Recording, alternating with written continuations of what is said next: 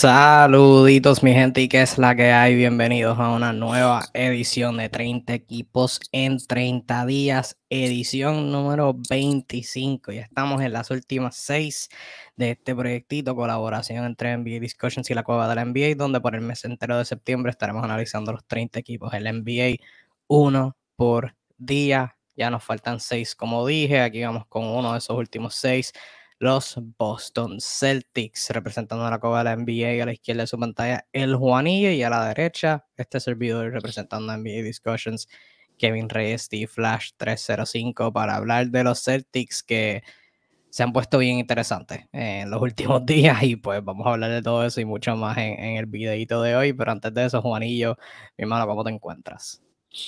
Saludito, ¿verdad? Toda esa gente que nos, nos sintoniza. Eh, gracias a Dios, ¿verdad? Me encuentro bien, súper emocionado, ¿verdad? Para hablar especialmente de los Boston Celtics. Tú sabes que yo soy fanático y han pasado muchas cosas, ¿verdad? Que, de las que vamos a hablar y vamos a tocar. Pero como siempre les digo, este es el equipo número 25. Si es la primera vez que nos ve, hay 24 equipos esperándote. So, lo pueden encontrar en cualquiera de las dos páginas. NBA Discussion, la cueva del NBA. Análisis profundo, el mejor análisis que vas a ver en todo el internet. Así que si no nos sigue, mira, ahí están las dos páginas. Síguenos y no te pierdas de nuestro contenido.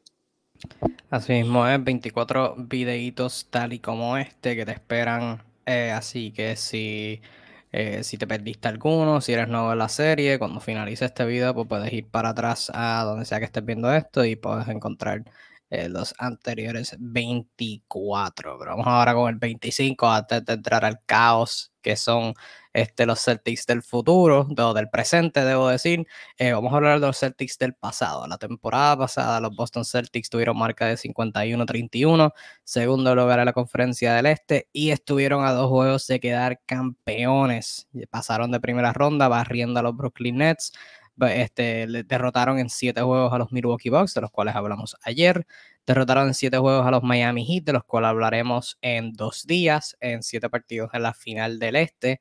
Eh, y en las finales de la NBA perdieron en seis partidos ante los Golden State Warriors. Eh, los Celtics, liderados por su dirigente de primer año, Ime Udoka, luego de Brad Stevens salirse del cargo, luego de que Danny Ainge saliera del cargo de presidente. La primera temporada con un montón de cambios este, para los Celtics. Empezaron jugando bastante promedio, ya cuando dio para enero, eh, le dieron el switch y se convirtieron elite con una defensa increíble.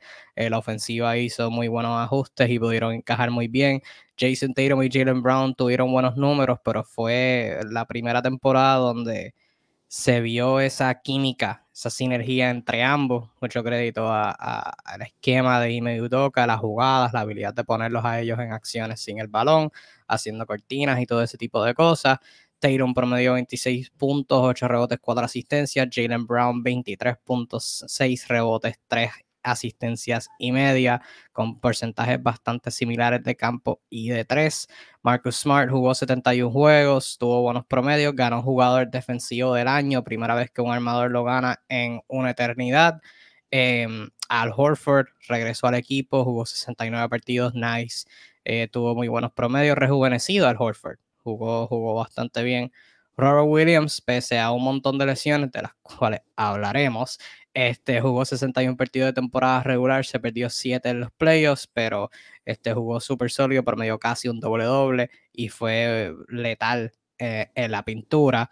Y otros dos jóvenes que, que sobresalieron, Grant Williams y Peyton Pritchard, ambos jugando más de 70 juegos durante la temporada regular y promediando, teniendo buena producción. Grant Williams especialmente eh, en la postemporada eh, brilló. Los jugadores complementarios cambiaron un poquito. La primera mitad tuvieron a Terry Schroeder, eso fue un experimento que ¿verdad? lo adquirieron en, la agencia libre, jugó bastante bien, pero ¿verdad? a mitad de temporada lo decidieron cambiar a Houston, eh, teniendo eh, a cambio de Daniel Tice, que fue un veterano que había estado con ellos por muchos años y Tice estuvo con ellos durante el final de la temporada regular. Su gran adquisición de mitad de temporada, no obstante, lo fue la figura de Derek White eh, de los San Antonio Spurs, que lo adquirieron vía cambio este, por Josh Richardson. White jugó 26 juegos de temporada regular con los Celtics, promediando 11 puntos, 3 asistencias, 3 rebotes.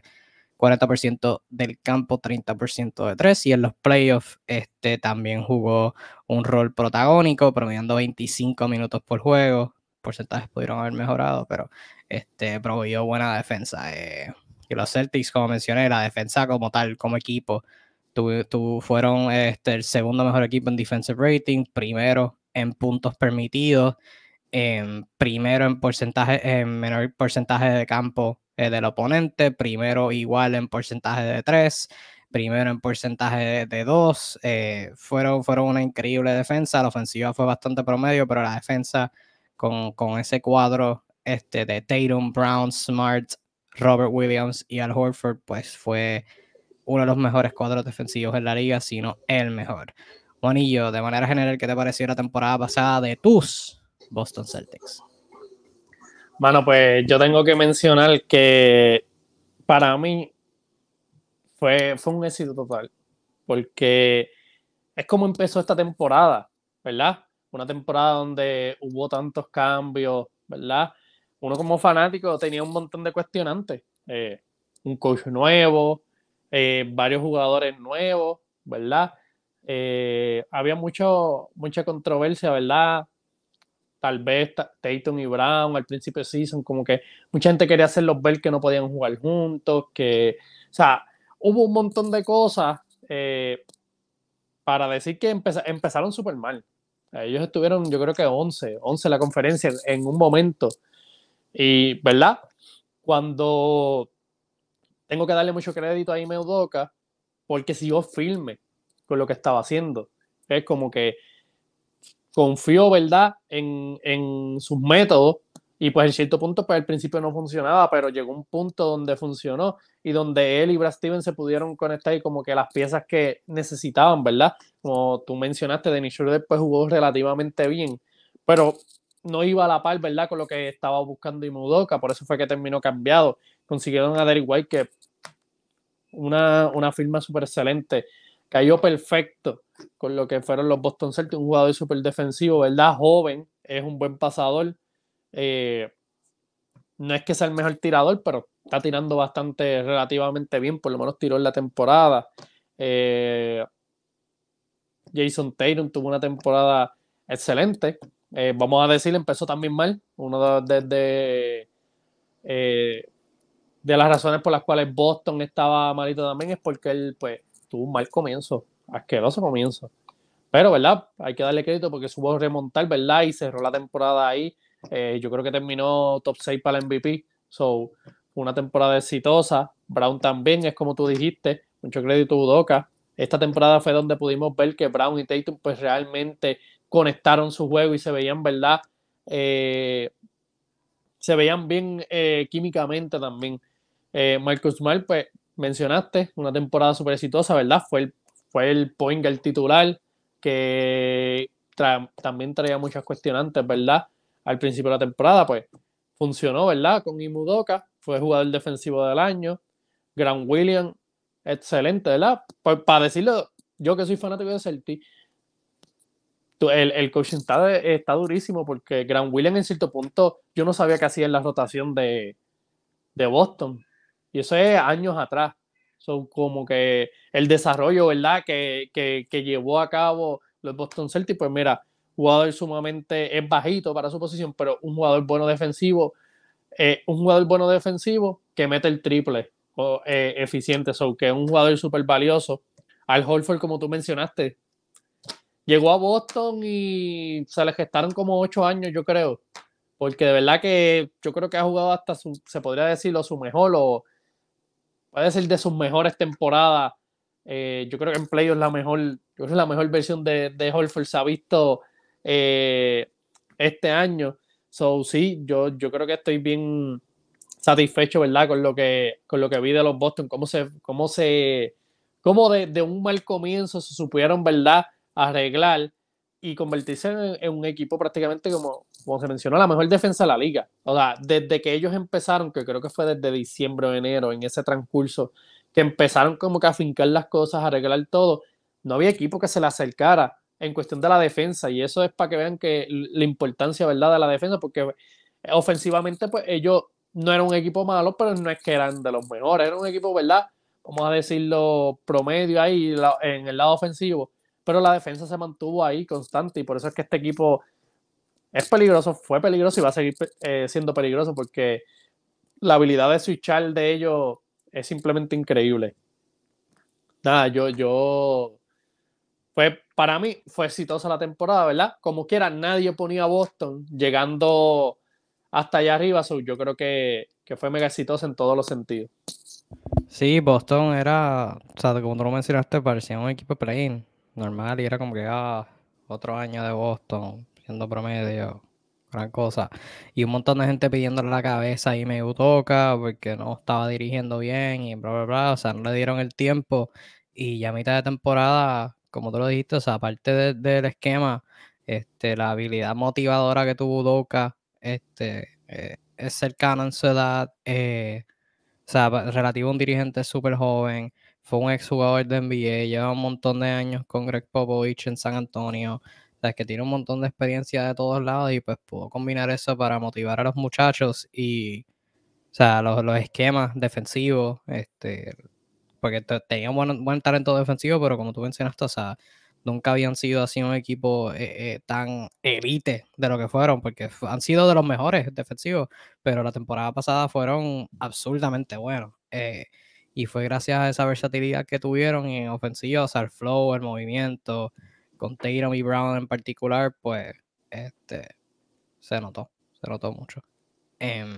Pasando ahora a lo que fue su temporada muerta y los jugadores que adquirieron, jugadores que perdieron los Boston Celtics eh, cuando lo va a conseguir en la agencia libre en la temporada muerta.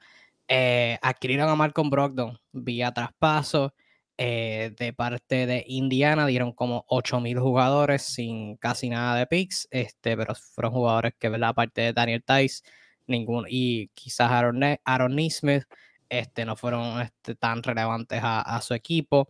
Adquirieron a Danilo Galinari, que estuvo en un buyout con San Antonio, pero Galinari pues se lesionó este, un jugador de FIBA y no va a estar jugando con ellos, así que eh, lo, añadieron, pero no va a jugar. Eh, en agencia libre firmaron a Noah Bondley y a Bruno Caboclo a contratos para que jueguen en Summer League, en, Summer en el Training Camp.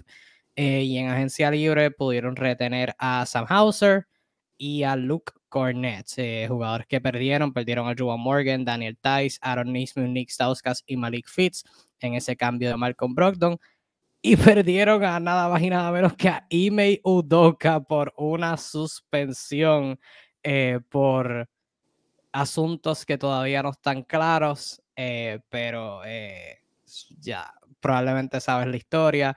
Ime Udoka va a estar suspendido por toda la temporada, así que este, van a tener a Joe Mazula de dirigente interino.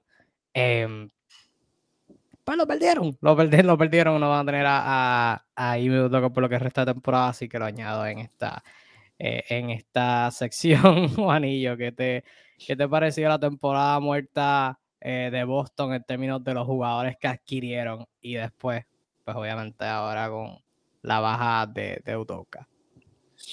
Bueno, pues, ¿verdad? Sacando fuera de las lesiones, pues, te voy a, te, te voy a hablar mi expresión como fanático de, movimiento a movimiento. Yo rápido que vi el movimiento de Danilo Galinari, a mí me encantó porque es un jugador veterano, es, un tirador eficiente que a Boston, ¿verdad? Yo dije, un tirador eficiente de la banca, nos faltan jugadores así, eh, complementarios, que haya perfecto. La, la, la otra movida que vi, Brogdon, por lo que dieron, oro, oro. O sea, y no por, porque a lo mejor puede ser que haya, en, todo lo que dimos haya talento, ¿verdad? Eh, potencialmente, pero este equipo de Boston está ready para ganar. Estuvo a dos victorias de, de ser campeones de la NBA y tú cambiaste, traiste un jugador relevante, de impacto, sin sacrificar eh, tu núcleo ganador. So, entiendes que en un plus y más Brogdon, que también con las necesidades, que una de las cosas que se vio en las finales que hacía falta un point organizador que quitara esa presión a Jason Taylor y Jalen Brown y pues claramente eso es Brandon, esperemos verdad que la salud eh, lo deje verdad demostrar, pero verdad, dentro de eso ya Dalino Dalinari lo perdimos el año completo, aunque lamentable. Yo creo que era un que iba a caer súper perfecto de la banca. Y Miudoka, después de ser cuestionado, ¿verdad? Como tú dices, hizo el clic que yo creo que se necesitaba hacer con este equipo. Yo creo que la actitud y los métodos que utilizó, pues funcionaron. Y no es que funcionaron, es que el equipo lo aceptó, ¿verdad? Y como que se, siente, se sentían bien con eso. Yo creo que en ese momento fue que yo dije, wow, aquí es donde está, eh, dicho, las adiciones que hicieron, el cambio que hicieron ahora. Yo dije, Boston ahora mismo fácilmente puedes decir que son los favoritos, porque es un equipo que te llegó a la final se quedó a dos victorias y añadiste talento que se complementa bien con lo que tiene sin sacrificar. Y pues, pero ahora pues del talento que añadiste no lo tiene, o sea, lo tiene y no lo tiene hasta el año que viene porque está lesionado. Y Mudoka, pues que fue, hay que darle mucho, mucho crédito, ¿verdad? Por la temporada exitosa a los Celtics, pues no va a estar. Son, cae la responsabilidad en el asistente, ¿verdad? Ahora que no sabemos cómo va a dirigir o qué métodos va a utilizar o ¿verdad? Si, si va a usar los mismos, los mismos métodos que vio de Udoca o simplemente pues va a ser, va a querer, ¿verdad? Hacer sus propios métodos, pues eso ya es como que cambiar el sistema completo de Boston. Y eso pues en lo que cae, ¿verdad? Mi preocupación es la manera de dirigir, ¿verdad? Porque ya este equipo hizo clic de una manera, pero no sabemos si quizás moviendo otras piezas o utilizando otras estrategias pues funcione también. Eso es lo que yo diría que, es preocupante, ¿verdad? Si uno, si uno se percata, ¿verdad? De las movidas en la agencia libre, pues yo, yo le daba, yo estaba súper contento, yo le daba un A, un A+, pero, ¿verdad? En ese momento no, no se había lesionado a Danilo Galinari, eh, Udoca todavía, ¿verdad? Eh, estaba, estaba sano y salvo, ¿verdad? En, lo que es su trabajo, pero ahora, pues, esto cambia mucho. Ah, ¿verdad? Y Robert Williams, ¿verdad? Eso es lo otro que, que sigue cambiando, pero dentro de las movidas, como te digo, eh, la suerte no estuvo de su lado, pero tengo que darle un aplauso porque se movieron súper bien. O sea, un equipo que llegó ahí, invirtieron chau, hicieron movidas relevantes y complementarias a lo que tienen, pero la suerte no estuvo de su lado. Sí, la baja de Galo en particular es la que eh, yo creo que duele más porque él iba a ser bien importante. O sea, Galloway se vio en la final que le hacían falta jugadores, como tú dijiste, complementarios de la banca que pudieran contribuir. Eh, y Galo, o sea, 6-10, puede anotar con el balón en sus manos, es un buen tirador. Eh, defensa, pues quizás no tiene la rapidez ya este, con, con, las lesiones que ha tenido y la edad, pero en ofensiva puede contribuir mucho y con el talento defensivo que tiene Boston, no creo que iba a estar tan mal. Eh, y esa era alguien que iba a ayudarle un montón como un octavo hombre desde la banca y pues ahora no, no tienen eso y, no hay muchas mejores opciones o este, opciones relativamente iguales eh, en el mercado todavía disponibles para, para ellos firmar. O sea, lo único que queda quizás es Carmelo, pero pues Carmelo no, no te trae o sea, este, esa habilidad que, tiene Calo en ese aspecto. O sea, hoy por hoy. Este, y pues obviamente yo creo que la edición de Procton es buenísima. También les hacía falta un armador extra porque también en la final, relacionándola a la final, porque tú me dijiste, estuvieron a dos victorias de caer campeón y pues es, desde esa perspectiva es que se tiene que analizar. Boston le hacía falta un armador que pudiera ser consistente en ofensiva. Marcus Smart, por tan bueno que es en defensa, en ofensiva a veces tiene sus momentos donde no mete un coco y eso los perjudica. Peyton Pritchard puede meter un coco, pero en defensa es pequeño y pues no se lo aprovechan, se lo, se lo comen vivo. Y Derek White en defensa es bueno, tiene la altura, pero igual hay ocasiones donde no mete ni un coco. Eh, y en los playoffs se vio. Eh, y Malcolm Brogdon es como la mejor combinación de todo. O sea, puede defender, no es el defensor que, que es White ni, ni Smart, pero se defiende. Eh, tiene bastante buen físico y en ofensiva es bueno. O sea, como primera opción a mí nunca me ha convencido, ni como segunda, o sea, alguien como que creando un pick and roll, no sé, como que no, no me ha convencido en ese aspecto, como, pero jugando sin el balón, jugando como una tercera, cuarta opción, pues sí. O sea, ya lo ha hecho, lo hizo en Milwaukee, apenas empezando su carrera. Este, que en ese aspecto, pues yo creo que les va a venir de buen uso como un sexto hombre, cerrando juegos en particular, o sea, va a jugar sus 25 30 minutos si está saludable. Eh, lo veo excelente en ese aspecto, como tú dijiste, por lo que dieron. O sea, el único jugador que dieron que le jugó minutos relevantes fue Daniel Tice. Y Daniel Tice fue una adquisición a mitad de temporada. Aaron Nismith, yo creo que es el único que, de todos esos que quizás tiene potencial de desarrollarse en un jugador bueno complementario. Pero fuera de eso, pues, o sea, tenían que dar algo para recibir a alguien de ese calibre. Este, y lo de Udoka, pues, ya, ya en tu dosis de NBA que, que salió ayer, a nosotros al momento de estar grabando esto, pues ya lo hablamos, así que pueden ver eso en NBA Discussions para tener nuestra opinión completa sobre el asunto como tal, pero en términos de cómo afecta a los Celtics, pues sí, yo creo que hay elementos que se pierden que no van a poder recuperar. O sea, este, lo hablamos también Masula, que es el, el interino que va a entrar, tiene 34 años de edad, es dos años más joven que Al Horford. O sea, que tiene la misma edad que casi todos los jugadores. Eh, tiene un montón de. Hay un montón de cosas positivas que todo el mundo ha dicho, incluida Jason Tatum anteriormente, antes de, esto suceder, este, sobre él. Es, un, es alguien que conoce el sistema de Boston, es el único que eh, empezó con los Celtics en el 2019, estuvo esas dos temporadas con Brad Stevens y es el único que estuvo en el staff de Stevens que se quedó para estar con Udoka. Este, fue finalista para el trabajo de los Jazz. Eh, y pues estuvo ahí el año pasado. O sea que yo creo que ciertamente van a haber elementos que se van a quedar, como las jugadas y los esquemas. Y el término de, ya conocer cómo, cómo, cómo brega la cosa ahí, tener ese, ese conocimiento de, la cultura y de, cómo se manejan las cosas. Pero hay un elemento de Udoka habiendo haber, haber sido un exjugador que no creo que lo van a perder. O sea, el aspecto de Udoka como motivador, como persona que, que, decía lo correcto en la prensa, lo pierden. Y no, es por decir que Masula va a hacer un mal trabajo en ese aspecto, porque en su manera creo que lo va a hacer bien, pero ciertamente no como Udoka. Eh, yo creo que hay que ver cómo, cómo los jugadores manejan eso, ese cambio drástico. O sea, es un cambio drástico. Esto no es, esto no es despidieron a Udoka porque Udoka no hizo, no hizo un buen trabajo y entran con la motivación de un nuevo dirigente. Es que tenían una buena relación con Udoka, llegaron a la final con Udoka, o sea, tuvieron adversidad con Udoka, superaron esa adversidad con Udoka, llegaron a la final, estuvieron a dos juegos de quedar campeones y ahora de la nada, pues sale, salió lo que salió, sus perspectivas cambian completamente y ahora tienen que ajustarse el nuevo dirigente apenas una semana antes de empezar el training camp. O sea que es un cambio bien drástico, que hay que ver también cómo ellos lo manejan. Y pues ciertamente es un reto, pero si hay personas que lo pueden atravesar son los Celtics. Así que este, vamos a ver si lo pueden hacer.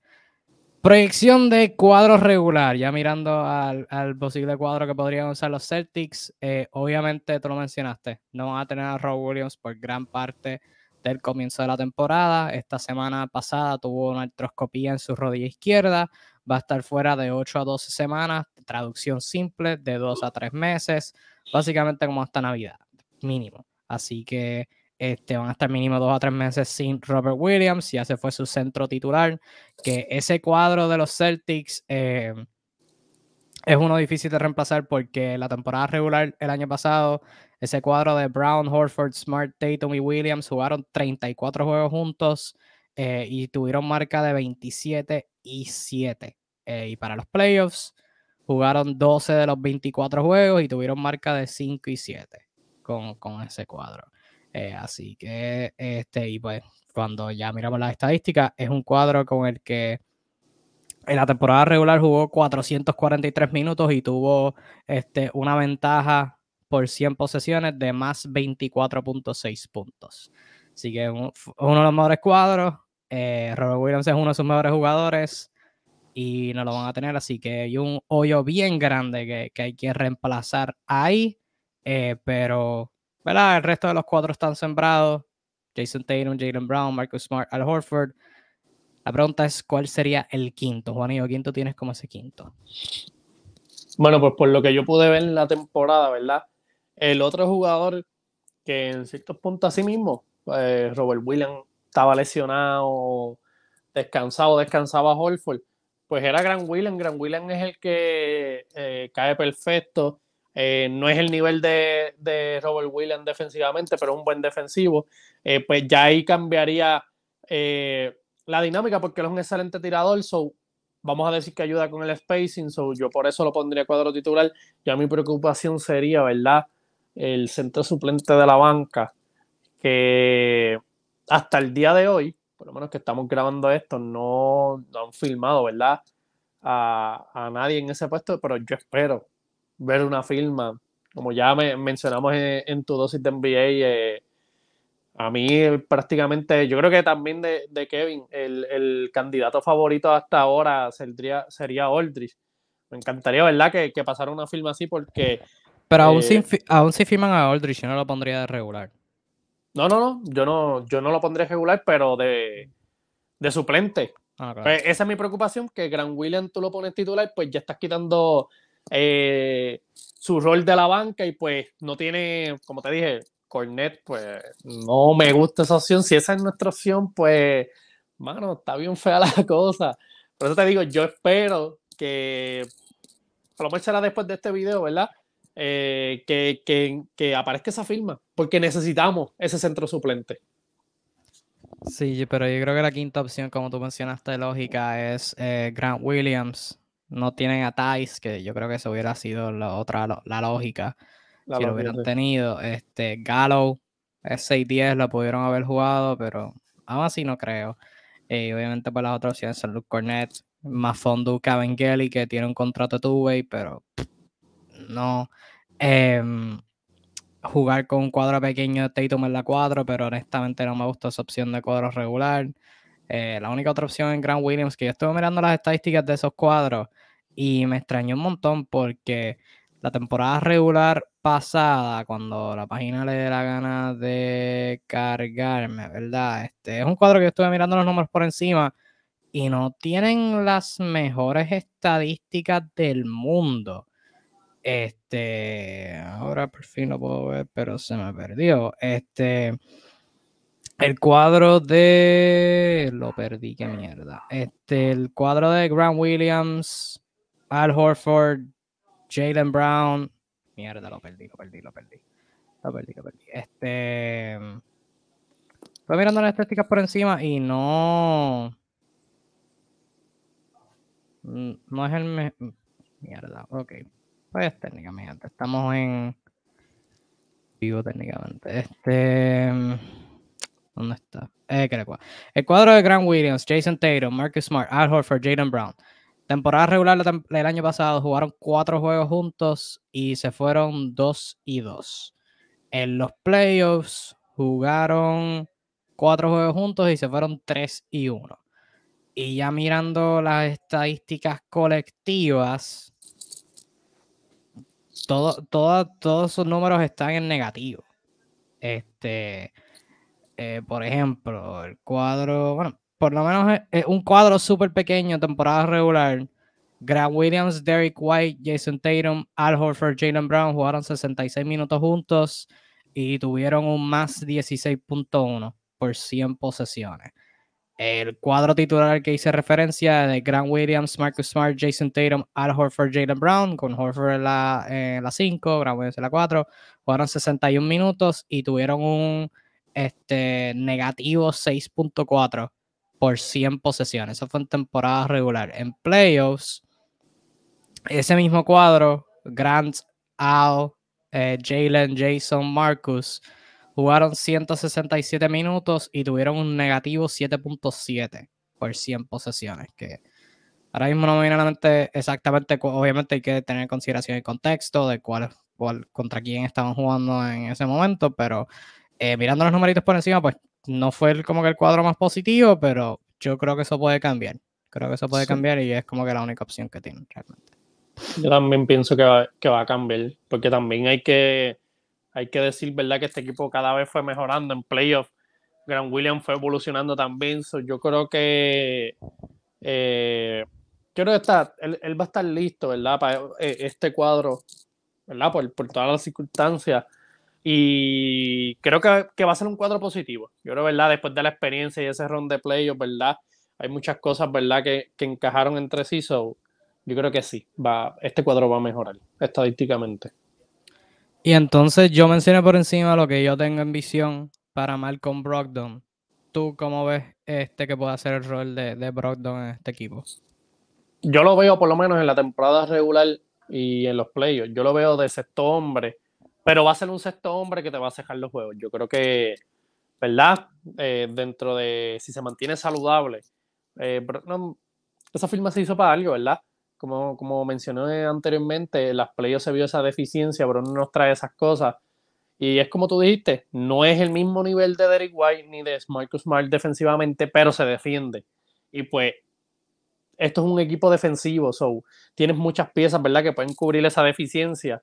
Eh, yo creo que él cargando la segunda unidad va, va a venir bien, ¿verdad? Si se mantiene relativamente saludable, podría ser, ¿verdad? Si se mantiene saludable y juega los partidos, ¿verdad? Necesarios para esto, podría ser un candidato, ¿verdad? Para el sexto hombre del año. Eh, yo creo que jugaría varios minutos y estaría cejando los juegos. Yo creo que eh, la habilidad de él es bien complementaria con lo que trae Jason Taylor y Jalen Brown. Eh, y eso es lo que se necesitaba. So, yo le veo por lo menos ese error. Va a ser un sexto hombre, pero que va a cerrar los juegos y va a estar en momentos cruciales en, al final de los partidos. Otro armador cuyo rol es este interesante ver. ¿Qué tipo de error tú crees eh, que va a tener Peyton Pritchard en este equipo? Porque era el armador suplente de ellos. Una vez llegó Derek White, sus minutos bajaron. Ahora está mal con Brogdon. O sea que tienen Smart, Brogdon y White ya que, son mejores que él. ¿Qué tipo de error tú le ves, si alguno, a, a Pritchard? Yo, yo todavía le veo. Yo creo que él se ganó, ¿verdad? Eh, ese respeto, por decirlo así, esos minutos en, los playoffs, porque te voy a decir así, a mí me sorprendió y, y, y especialmente la serie de Milwaukee, él, él, pues como tú dijiste, él es pequeño, so, él lo pescan en, en, en, cuando lo ponen mucho tiempo, pero exactamente él hizo, o sea, funcionó su rol a la perfección. Él venía una cierta cantidad de minutos y te metía a par de canastos, te, te, te, abría esa sequía ofensiva y el juego fluía y lo sentaba. Y pues ese rol lo hizo súper bien, tiró bien eficiente, no, no le temblaba la mano, era un tipo que tú le ibas a dar la bola y, te la ibas a zumbar. Eh, yo creo que por simplemente el simple hecho, ¿verdad?, de, haberse ganado ese respeto y de, la, de, demostrar, ¿verdad?, que tiene una habilidad de, tiro que se necesita en este equipo, yo creo que sí, va, a tener... Eh, en algún no creo que tenga tantos minutos, ¿verdad? Como podría haber tenido antes, si el equipo está saludable completamente, pero eh, Derek White, lo que son Derek White, Marcus Smart, pues te pueden jugar la 1, pues te pueden jugar la 2. Yo creo que lo pueden marchar, ¿verdad? Con uno, uno de ellos dos eh, en ciertos minutos y que te pueda generar la ofensiva. Yo creo que yo se lo gano y yo creo que sí, va, a tener tiempo. No como la temporada pasada, pero sí, eh, va a tener tiempo y, ¿verdad? Hay que tomar en consideración de que Brogdon, Smart, eh, se lesionan mucho, que probablemente tenga minutos en ciertas ocasiones porque por descanso por lesiones. Y hasta el mismo White también este, eh, ha sufrido lesiones. O sea que en ese aspecto sí, pero yo lo veo más como un spark plug, como dice en inglés, o sea, alguien que, que lo puedas meter como 3, 4 minutos y te pueda producir ofensiva instantánea. Creo que tiene ese rol y pues obviamente con buenos defensores, pues, ¿verdad? Se lo van a aprovechar, pero este pues vas a vivir con eso. Yo aquí viendo el cuadro por encima y obviamente considerando la baja de Robert Williams y, el hecho que van a tener que improvisar con ciertos cuadros, a mí no me sorprendería ver el cuadro con tres armadores en cancha al mismo tiempo.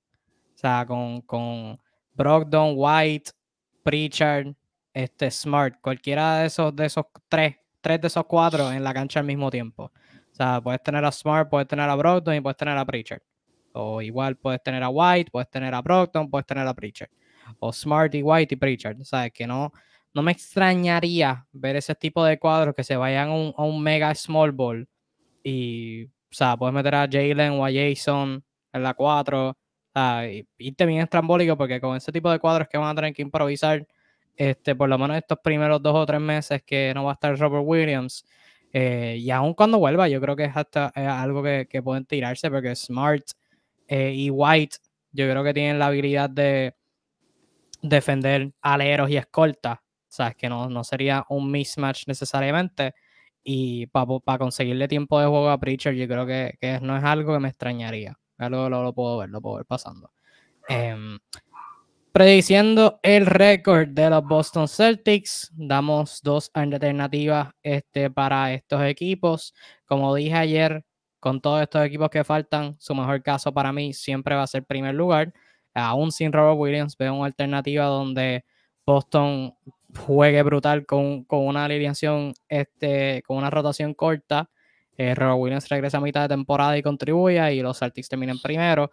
Y por caso los veo cuarto lugar eh, terminando cuarto lugar en el este, con Filadelfia, Milwaukee y Atlanta, terminando mejores que ellos. Atlanta hemos hablado de su cuadro regular, Milwaukee es Milwaukee, como hablamos ayer, y Filadelfia con Harden y Embiid y compañía, creo que este, si, si este, se acoplan bien y Harden viene jugando como una superestrella, es un equipo que fácilmente puede terminar top 3 y pues Boston, la lesión de Robert Williams los afectaría, y pues, ¿verdad? Lo necesitarían a él mucho.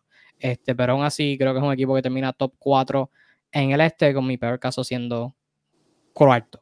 Eh, en la conferencia del este, tú, Juanillo, ¿cuál sería tu mejor y peor caso de los, de los Celtics? Yo voy por la misma línea tuya, mejor caso eh, en todos los equipos restantes, ¿verdad? El primero, esto es un equipo que llegó a la final, esto es un equipo probado, ¿verdad?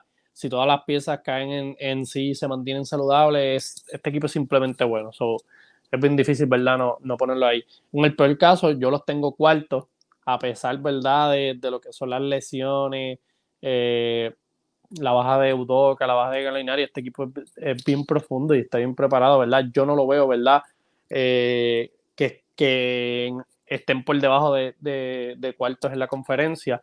Eh, yo los equipos que tendría encima, ¿verdad? Sería Filadelfia, tendría Milwaukee y tendría Miami Heat. Esos serían los tres equipos que yo tendría por encima de, de Boston, pero esto es un equipo competitivo.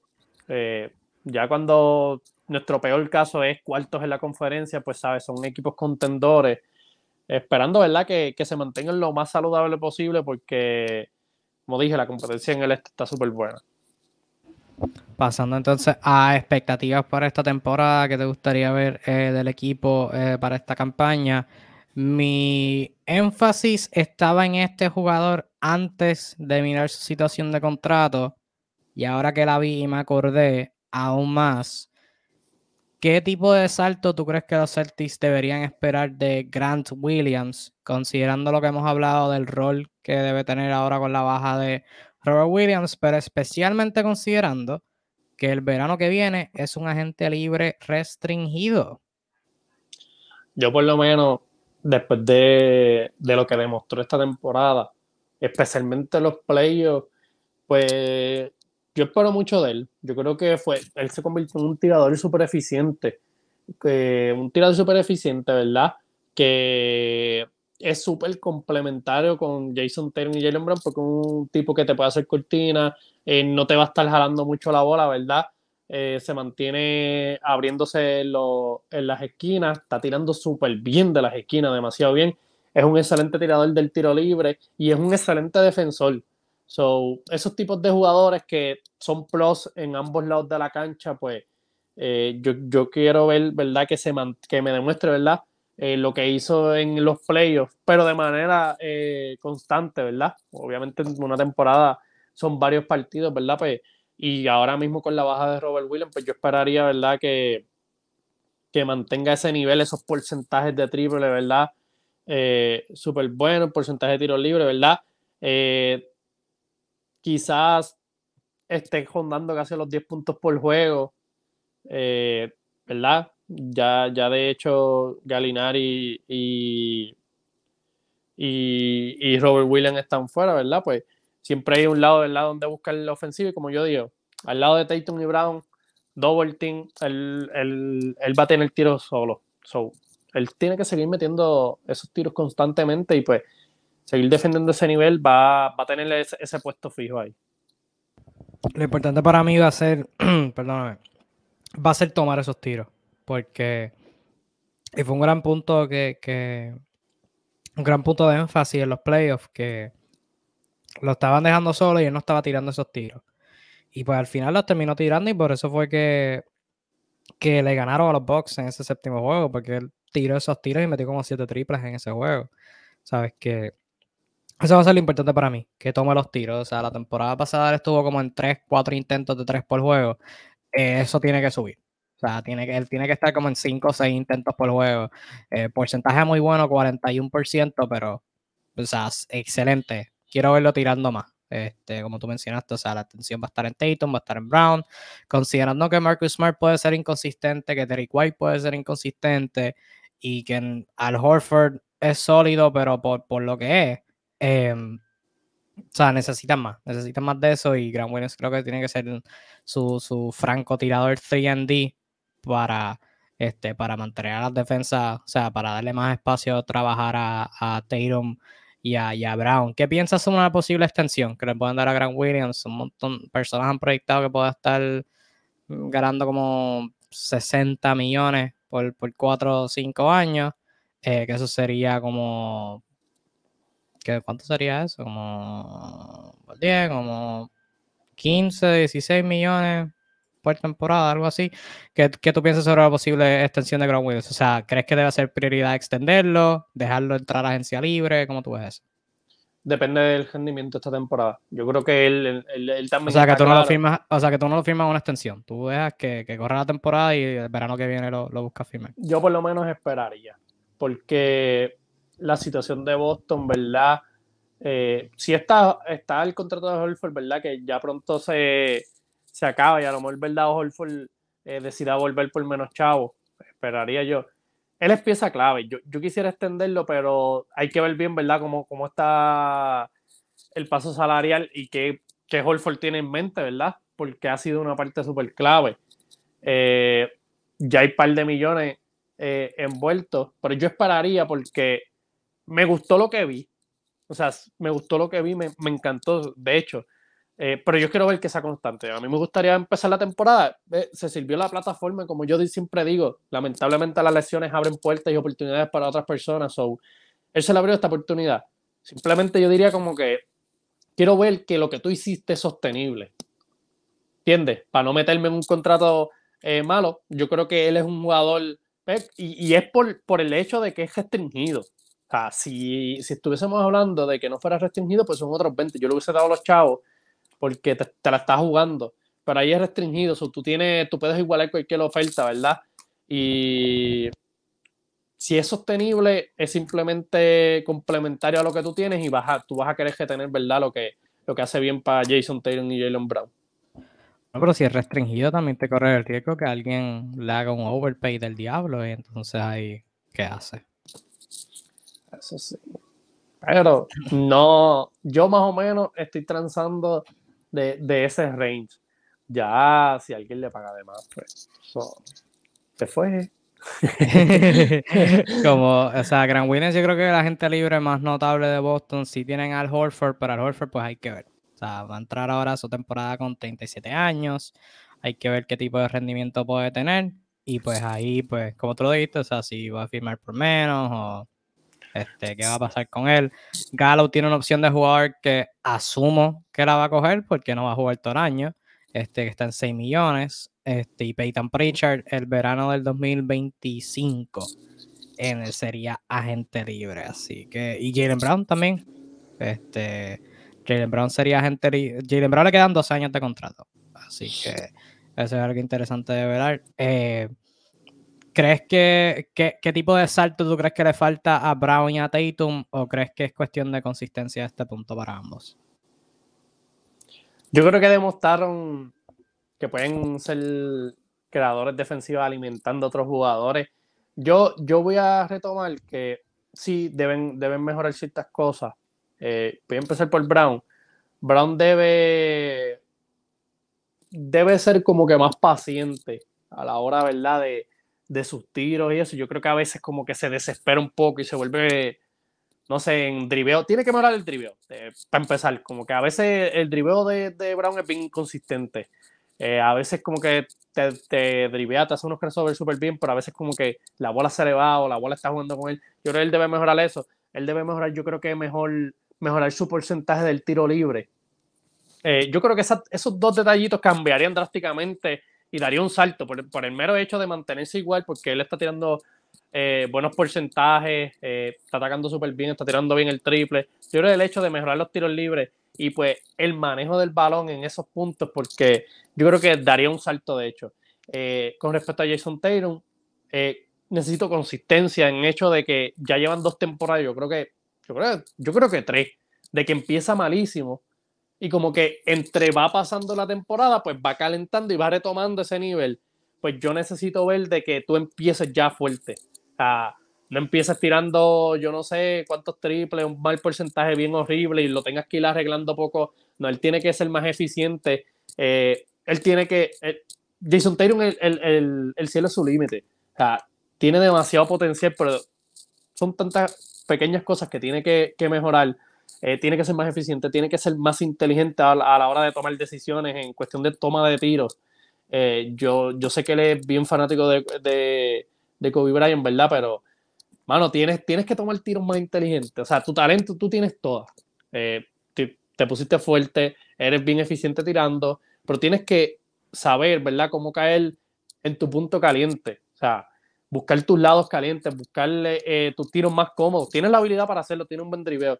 Yo creo que si él mejora eso, él va a ser un MVP en esta liga. O sea, el tipo las tiene todas. Eh, eh, el salto que dio defensivamente se mantiene consistente en el lado defensivo. yo creo que va a ser grandioso. Y en, los en los playoffs, en los momentos claves, tiene que saber, ¿verdad? yo digo, tiene que identificar y a lo mejor, pues, de Kobe Bryant, pues eso tiene que copiarle un poquito más, cuestión de la actitud y la confianza en sí mismo.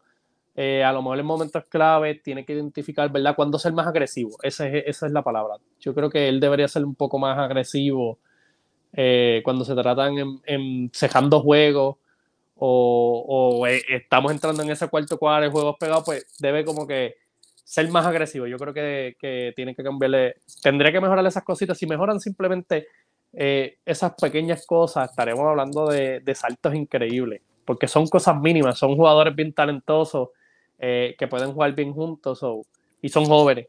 todavía yo cada vez espero más de ellos porque siguen mejorando, no han llegado ni, ni, a su pick, por decirlo así. Ahí por lo menos me gustaría que, que sepan atacar por el lado izquierdo. Eso es lo, mínimo que yo quisiera. Porque uno de los puntos que cambió esa serie contra Golden State fue que los tiraban por la izquierda. Ellos penetraban por la izquierda y no sabían qué hacer.